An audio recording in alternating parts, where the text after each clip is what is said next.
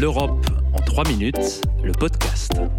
Toute l'Europe vous propose de mieux saisir les enjeux et le fonctionnement de l'Union européenne en 3 minutes. Une série audio courte et sans jargon. Bonjour, je suis Valentin Ledroit et aujourd'hui nous allons évoquer ensemble un événement majeur de la rentrée politique européenne, le discours sur l'état de l'Union. À l'image des écoliers, chaque année les députés européens font leur rentrée au mois de septembre à Strasbourg. Depuis 2010, cette première semaine de session plénière au Parlement européen est également marquée par le traditionnel discours sur l'état de l'Union. Un rendez-vous institué par le traité de Lisbonne.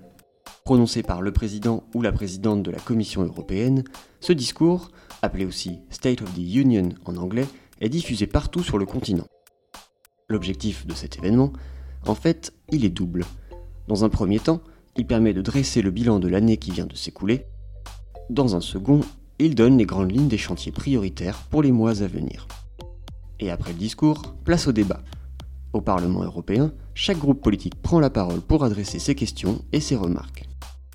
Ce dialogue entre les institutions sert de base pour composer le programme de travail annuel de la Commission, sa feuille de route sur 12 mois. Trois présidents de la Commission européenne se sont d'ores et déjà prêtés à l'exercice. Le premier, c'est le portugais José Manuel Barroso, à cinq reprises de 2010 à 2014. Ses premiers discours sont notamment marqués par la crise grecque qui secoue le continent à l'époque. C'est ensuite au tour du luxembourgeois Jean-Claude Juncker de présenter le bilan et les perspectives européennes à quatre occasions de 2015 à 2018.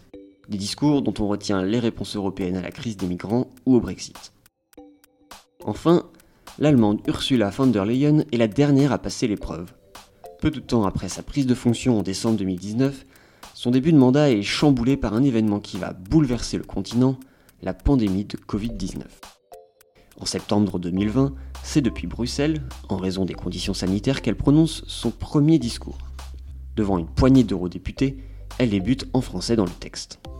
L'un des esprits les plus courageux de notre époque, Andrei Sakharov, parlait toujours de sa foi inébranlable dans la force cachée de l'esprit humain.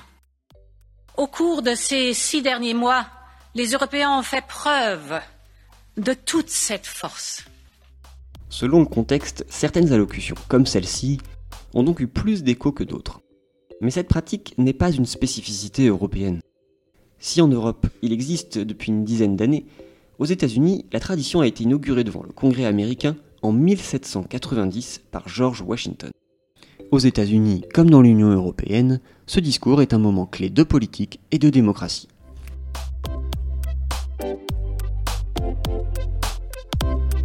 Retrouvez l'Europe en 3 minutes, le podcast sur www.touteleurope.eu et sur votre plateforme d'écoute préférée. Partagez-le, commentez-le et à très vite pour un prochain épisode. L'Europe en 3 minutes, le podcast.